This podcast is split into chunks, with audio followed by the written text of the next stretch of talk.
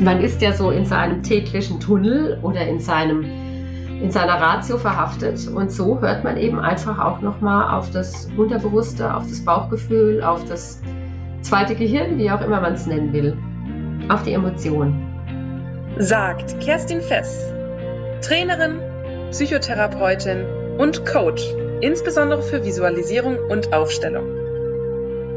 So, willkommen bei Everyday Counts, dem Lieder-Podcast. Mein Name ist Angelina Ruthmann und ich freue mich, Kerstin Fess heute zur zweiten Folge von drei zu Gast zu haben. Kerstin ist Trainerin, Psychotherapeutin und Coach und wir haben schon in der ersten Folge über Visualisierungstechniken im Allgemeinen und Konfliktlösungen und Gespräche gesprochen. Ja, Kerstin, und heute geht es um Projekte, wenn ich mich richtig erinnere, oder?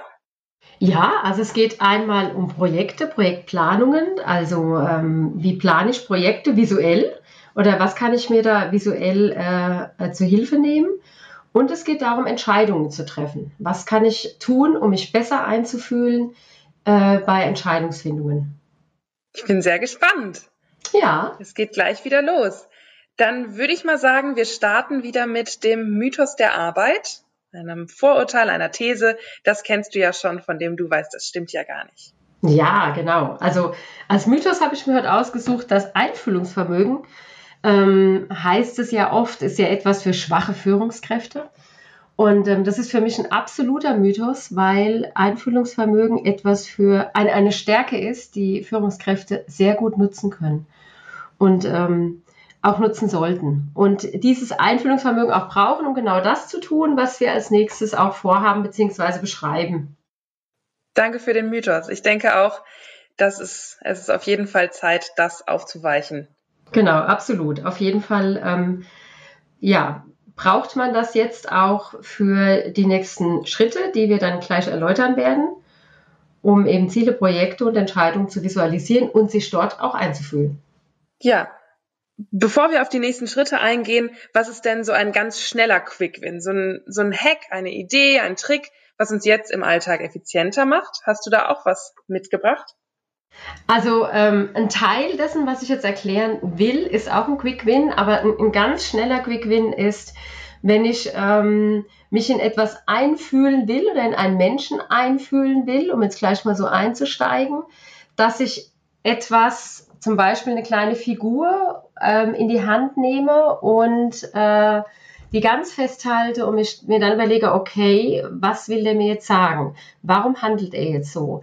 Also quasi einfach durch den Kontakt mit der Figur oder mit dem etwas, was ich jetzt mit der Person verbinde, äh, mich einzufühlen, wie denkt diejenige oder derjenige, beziehungsweise was macht denjenigen aus. Ähm, das ist schon ein Quick Win, der schon in die Richtung geht, dahin, ähm, was wir gleich vorhaben. Oh wow, stimmt. Dann schaue ich das von außen an und kann direkt mich besser reinfühlen. Ne? Ja, ich habe zwei Ebenen angesprochen. Ich habe einmal das Anschauen von der Metaebene, aber auch ähm, die Emotionen mit reingebracht, weil ich eben äh, eine ganz andere Verbindung zu demjenigen habe. Mm. Einfach aufgrund der Visualisierung schon und des Gefühls. Ja, die Visualisierung und ihre Möglichkeiten. Genau, genau. Das ist jetzt auch unser großes Thema des Tages. Ja, und da habe ich zwei ähm, Bereiche mitgebracht. Einmal, ähm, ich fange jetzt mal an mit Entscheidungen treffen. Und zwar geht das jetzt ein Stück weg von Menschen. Letztes Mal oder im letzten Podcast haben wir ja das Thema auch Konflikte in Teams, Teamaufstellungen mit Figuren, Lösungen finden mit Figuren besprochen. Und ähm, jetzt möchte ich äh, eine Variante, die man auch gut alleine als Führungskraft auch durchführen kann. Natürlich ist es immer besser im Beisein eines Coaches oder unter Anleitung eines Coaches, das zu lernen und das auch zu tun. Aber es geht auch alleine. Und zwar ist das, ähm, wenn eine Entscheidung ansteht und wir eher auf der rationalen Ebene zu Hause sind und eine Pro-Kontra-Liste am besten erstellen. Äh, was ist denn jetzt besser und was mache ich denn jetzt? Dann mhm. wird oft die Emotion ausgeschaltet oder sie kommt zu kurz, so das berühmte Bauchgefühl. Und Entscheidungen aus dem Bauch zu treffen, ist mindestens genauso viel wert wie rational. Also die Mischung aus beidem ist sinnvoll. Und um den Bauch zu hören, was ich wirklich will, das kann ich erreichen, indem ich zum Beispiel, ähm, wenn ich mich entscheide zwischen, zum Beispiel, ich möchte zwei Mitarbeiter oder ein Mitarbeiter steht zur Auswahl, ob ich den nun einstelle oder nicht, nehmen wir mal das Beispiel. Oder ob ich den einen Mitarbeiter nehme oder den anderen Mitarbeiter nehme. Und ich schreibe beide Namen auf einen Zettel und lege diese Zettel auf den Boden vor mich hin. Den einen links, den anderen rechts vor mich. Dann lege ich hinter mich noch zwei Zettel. Auf den einen steht, auf dem einen Zettel steht dann äh, beides. Vielleicht ist irgendwie eine Mischung möglich oder keins von beiden. Vielleicht ist es doch irgendwie keiner von beiden. Mm. Die Variante kann es ja auch noch geben. Also, dass ich meinen Tunnelblick ein bisschen erweitere und von diesen beiden Varianten schon mal weggehe. So, und dann ist der Trick, sich auf diesen Zettel zu stellen, auf den ersten Zettel zu stellen, auf den der Name des ersten Mitarbeiters steht, der zur Auswahl steht. Und mich die Augen zu schließen und mich einzufühlen, okay, was macht den Mitarbeiter aus? Wie sind meine Energien dahin? Was sagt mein Bauch dazu?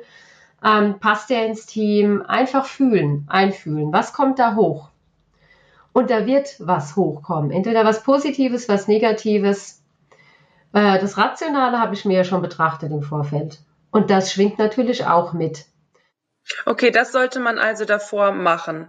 Auf jeden Fall, sagst du. So eine Liste und das dann zur Ergänzung. Es ergänzt es gut, um nicht nur das Bauchgefühl zu hören, sondern auch ähm, das zur Vorbereitung zu tun. Genau. Dann ähm, geht es auf den, auf, das andere, auf den anderen Zettel, auf dem eben der Name des anderen Mitarbeiters steht. Und da mache ich genau das Gleiche. Ich führe mich auch da ein. Ähm, wie geht es mir als Führungskraft mit diesem Menschen, wenn der bei uns arbeitet? Passt der ins Team? Ähm, welche Fähigkeiten hat der? Was kommt da an Bauchgefühl hoch? Dann ähm, nehme ich den dritten Zettel. Das ist dann der Zettel, auf dem steht keiner von beiden.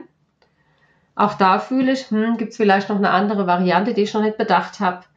Ähm, möchte ich wirklich einen von beiden oder vielleicht besser weitersuchen?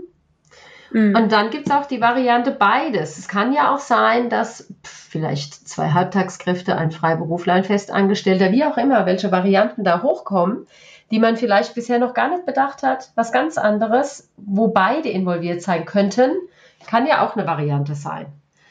Und ähm, das ist eine interessante Möglichkeit, wo man erstaunt sein wird, wie emotional man mit dieser Entscheidung verbunden sein kann, ist tatsächlich.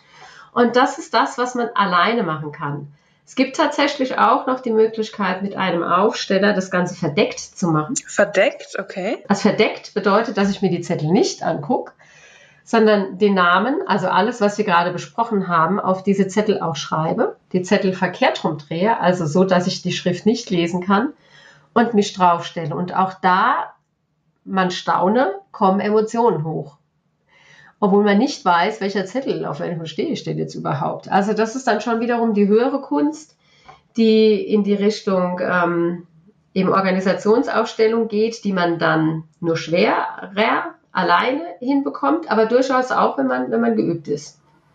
Äh, verstehe ich das richtig? Ich stelle mich dann auf einen verdeckten Zettel ähm, und, und mit, welcher, mit welchen Gedanken gehe ich dann da drauf? Also ich muss dann ja trotzdem annehmen, auf, dass ich auf dem Zettel A, B oder C oder D stehe oder nicht. Nee, also ich stehe auf dem Zettel und fühle einfach mal, was kommt da. Kommt da was Positives, was Negatives, was Böses, was Gutes, ähm, Motivation, Demotivation, Ärger, was kommt da hoch? Dann gehe ich auf den nächsten Zettel, dann auf den nächsten, dann auf den nächsten, ohne zu wissen, auf was ich stehe. Und wenn ich auf diesem Zettel stehe und es kommen Emotionen hoch, nehme ich einen kleineren Zettel und notiere mir dabei, was kommen, welche Emotionen habe ich jetzt auf diesem Zettel und lege das nebendran. Mhm. Dann stehe ich auf den nächsten Zettel, fühle mich da ein, schreibe wieder meine Emotionen auf und lege die nebendran. Und dann drehe ich die Zettel um, um dann zu sehen, auf was stand ich denn eigentlich gerade so. Das hört sich jetzt alles sehr spooky an, funktioniert aber tatsächlich. Also es, ich kann nur jeden anregen, es auszuprobieren. Wer natürlich an ähm, das nicht glaubt, ist gut beraten, sich einfach nur auf Zettel zu stellen, auf den Namen zu lesen sind aber es funktioniert tatsächlich auch die andere Variante, so verrückt wie es sich anhört. Das Ganze heißt Tetralemma und ähm, das ist eben dann der Fall, wenn man eben Entscheidungen zu treffen hat und im Dilemma ist. Mhm. Also wenn es mehr als zwei Möglichkeiten eventuell sogar gibt. Und das geht ja für alle möglichen Dinge, auch wenn ja. ich im Privaten mich für oder gegen eine Option entscheiden möchte und dann, ach stimmt, es gibt ja auch noch die Option des Nichtstuns oder beides tun, ne? Genau, genau, richtig. Mhm. Oder auch ähm, zum Thema Studium, was soll ich denn studieren? Oder ähm, ja, also jeglicher Entscheidungsprozess, egal ob beruflich oder privat. Und das Ganze kommt eben aus der Aufstellung und aus dem Bereich der Gestalttherapie mhm. und ähm, hat seine Wirkung, emotionale Art und Weise, um das Bauchgefühl mit einzubauen. Ja, gerade weil man so in Bewegung ist, ne? Genau, mhm. genau, vor allen Dingen, man ist ja so in seinem täglichen Tunnel oder in seinem in seiner Ratio verhaftet und so hört man eben einfach auch nochmal auf das Unterbewusste, auf das Bauchgefühl, auf das zweite Gehirn, wie auch immer man es nennen will, auf die Emotionen. Und wenn wir jetzt nochmal das aus ähm, Folge 1, diese Technik mit den Figuren ähm, in Betracht ziehen. Du hattest ja in der ersten Folge vor allem Visualisierungstechnik anhand von Figuren, mhm. ähm, Spielzeugen oder einfach einzelnen Bürogegenständen ähm, vorgeschlagen. Mhm. Warum ist jetzt gerade dieses Aufstellen mit Zetteln um einen rum besser für Entscheidungen als Figuren oder ist beides mhm. gleich gut? Ja, also das hat nochmal den Vorteil, dass man mit den Füßen auf diesem Thema steht und man nennt das Bodenanker und man hat nochmal eine andere emotionale Verbindung dazu. Ähm, Figuren sind sehr hilfreich, um sich in Menschen hineinzuversetzen oder auch um Systeme zu verstehen, um äh, Entscheidungen zu treffen, um Konflikte zu durchblicken, um Strategien zu bauen. Äh, aber äh, wenn es eben jetzt um emotionales Einfühlen geht, gerade um Entscheidungsfindungen, wenn man so im Dilemma steckt, dann bietet sich das einfach an, weil man nochmal eine andere emotionale Ebene aufgrund des Bodenankers ähm, eingeht. Mhm. Gerade auch diese Bewegung, ne? das macht ja viel aus. Ja, und Stimmt. das Stehen und das feste Stehen auf etwas, was auch immer, dass man dann später, mit dem man später auch leben muss. Ne? Also ja. die Entscheidung hat ja dann in der Regel auch Folgen. Stimmt, genau, das feste Stehen. Mhm, und dessen werde ich mir dann bewusst. Danke, Kerstin. Du hattest ja selbst gesagt, ne, dass das ein ganzer Kasten voll mit Quickwins ist, den du uns hier mitbringst. Das ja, genau. sind echt tolle Tools. es gibt viele davon und die werden entweder im Coaching eingesetzt, dass der Coachee eben selbst Lösungen erspürt, er also findet durch Erspüren, mhm. ähm, so die Kombination aus Ratio und Emotion. Und ähm, ja, man kann vieles davon auch selbst alleine tun und ähm, anwenden, wenn mhm. man es dann mal gelernt hat. ja. Und wenn wir jetzt mal von Entscheidungen auf Projekte gehen, dazu wolltest du ja auch noch was sagen. Genau. Sagen wir, wir haben jetzt die Entscheidung getroffen, welches Projekt nehme ich denn mal? Hätte man jetzt die Möglichkeit, dann habe ich mich jetzt für dieses Projekt entschieden in meiner ganzen Freiheit. Und ähm, ja, wofür kann ich denn da die ganzen Visualisierungstechniken nutzen? Sehr gut, danke. Das war jetzt eine super Überleitung. Also ich habe mich jetzt für Projekt A entschieden. Das werde ich jetzt ähm, umsetzen wollen als Unternehmer. Und ähm, schreibe jetzt dieses Projekt auch wieder auf eine kleine Karte, auf so eine Moderationskarte und lege die auf den Boden vor mich hin und ähm, überlege mir dann äh, zum Beispiel zur Projektplanung, also ich habe dann ein Ziel, das ich ja mit dem Projekt erreichen möchte, auch das kann ich dann gut formulieren. Ähm, was heißt gut formulieren? Auch das ist sehr schwer, Ziele zu formulieren. Mhm. Ähm, das lege ich daneben dran zum Projekt und dann kommen die verschiedenen Steps, die nötig sind, um das Projektziel zu erreichen. Also die verschiedenen Steps kann ich wie auf so einer Timeline äh, nach und nach quasi hin zum Projektziel auslegen. Äh, ist vielleicht, ähm, sind Projektgruppen nötig? Welche Projektgruppen sind nötig. Äh, was ist erst nötig, was ist dann nötig? Zettel kann ich verschieben und kann auf der Timeline eben auch verschieben, was ich weiter oben, also schneller erledigt haben muss.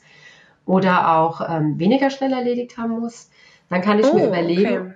ja, also man muss sich das so vorstellen, dass der Projektname steht ganz oben, dann kommt das Ziel, das steht nebendran und dann ist es ja ein Weg dahin. Und diesen Weg dahin, den kann ich mit verschiedenen Steps auslegen. Okay, was ist erst nötig, was ist dann nötig, was kommt als nächstes. Dann kann ich zu diesen Projektsteps beziehungsweise zu den einzelnen Projekten oder Teams, die da gebildet werden müssen, um das Projekt letzten Endes äh, auch durchzuführen, auch ähm, noch Figuren dazustellen, die Namen haben. Also wer kann denn was jetzt super gut? Wen baue ich denn da jetzt in welche Gruppe mit ein? Und habe dann so ein richtig großes Bild gebaut und habe unabhängig von einem Metaplan oder unabhängig von einer Excel-Tabelle das Ganze einfach mal visualisiert, erspürt und durchdacht. Und dann gibt es ja vielleicht auch noch Hindernisse, die ich bedenken müsste. Also es könnte ja auch ähm, Marktbedingungen geben, die schwierig werden. Es könnten Ressourcenprobleme auftreten. Es könnten ähm, irgendwelche Widrigkeiten auftreten oder äh, die Kosten könnten aus dem Ruder laufen. Also worauf müsste ich noch bedacht sein? Was könnte als Hindernisse da noch dazukommen? die ich mit einbauen muss, die ich mit bedenken muss. Und dann habe ich so ein komplett. Ach, all das in der Planung. Ja. Und das all das oh. vor mir auf dem Boden. Also so ein, ne? So, ähm, ja, zwölf Quadratmeter. Nein, Quatsch. Also es ist ja, es ist ja nur mit Zetteln und ähm, vielleicht noch mit Figuren bestückt. Wenn da natürlich ein Coach hilft, um den Einstieg zu finden, wie das funktioniert, ist es sehr hilfreich, weil es am Anfang noch etwas äh, schwierig ist, damit umzugehen. Aber man lernt sehr schnell, welche Kraft das hat und wie schnell Dinge geplant sind und gut auch erspürt sind. Zum Beispiel, welche Mitarbeiter setze ich denn in welche Teamprojekte, also in welche Teamgruppen, um zum Projekt letzten Endes Ergebnis zu kommen. Ach, ist das wirklich dann schneller, als wenn ich jetzt eine Excel machen würde und ganz schnell in PowerPoint, weil man muss das ja sowieso den Leuten dann vorstellen. Hm, es Geht ist das, noch, hm, das ist eine ja. andere Ebene, es ist wieder gepaart Ratio mit Emotion. Mhm. Ähm, es ist eine Excel-Tabelle, wenn ich vor der Excel-Tabelle sitze, habe ich die Ratio. Also dann denke ich rational und überlege, okay, der sitzt auf dem Stuhl und der hat deshalb die Position und muss deshalb damit rein. Wenn ich das Ganze jetzt eher äh, emotional auch gesteuert mit Karten und mit Figuren durchdenke, habe ich dann noch mal eine emotionale Ebene drin und sehe auch, oh, eigentlich passt der da doch besser rein und der hat ihm die Kompetenzen, hm, und ah, da habe ich noch gar nicht bedacht, das oder hm, mm. eigentlich müsste das doch erst passieren und dann das passieren. Also ich kann halt Zettel hin und her schieben und dann meine Excel-Tabelle erstellen. Stimmt, das, das ist nicht ganz so festgefahren, ne? Und Nein. ich glaube auch, da kommen mehr Ebenen zutage. Ja, und es geht wirklich schnell. Also man hat keinen Zeitfresser oder eine Zeit, einen Zeitverlust, ähm, aber man hat wirklich tiefer nachgedacht über das, was kommen soll, über das, was man als Ergebnis haben will, was die Widrigkeiten sein könnten und welche Sparringpartner oder auch welche Mitarbeiter da wie einzuplanen sind. Mm.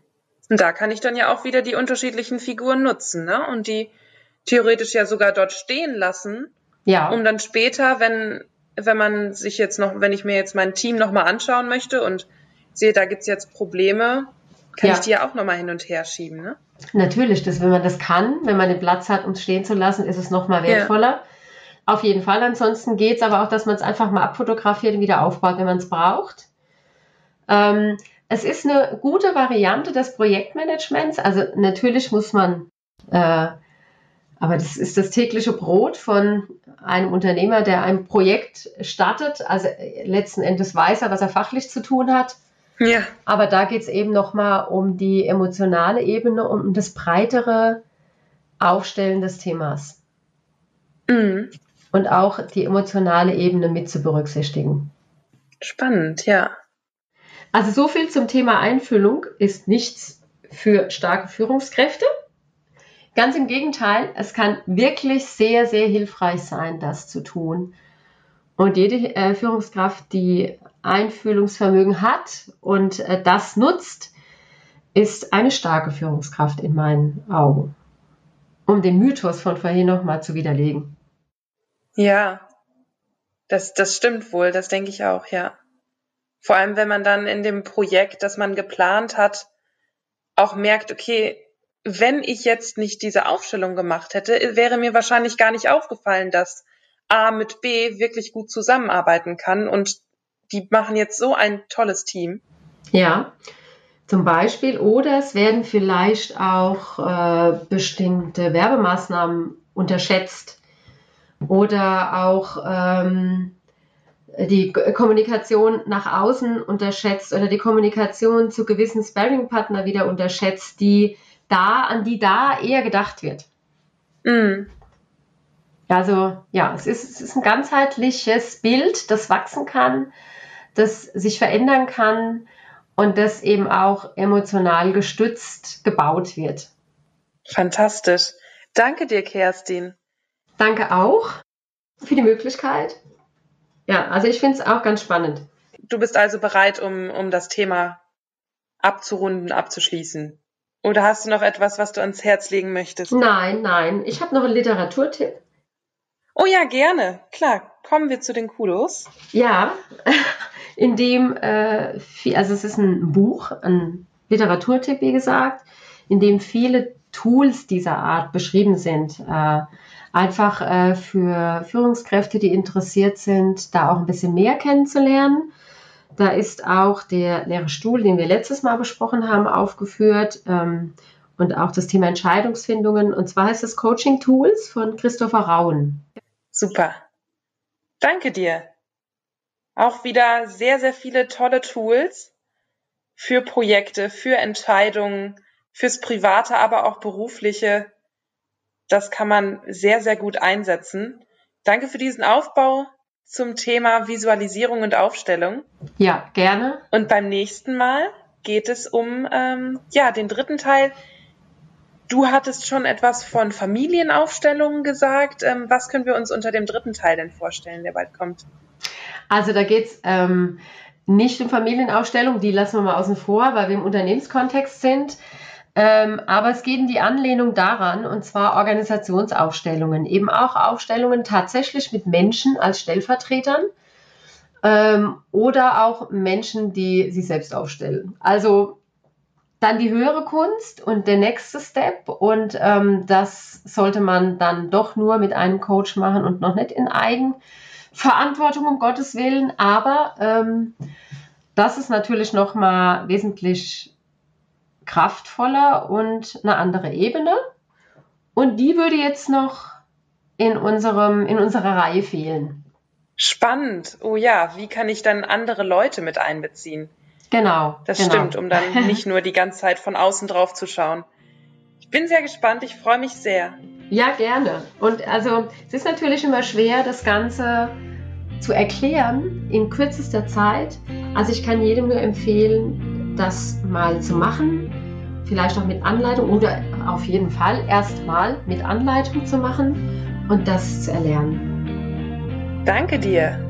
Danke auch, Angelina. Das war Everyday Counts, der LIDA Podcast. LIDA ist deine App für gute Arbeit, erhältlich im App Store und im Google Play Store.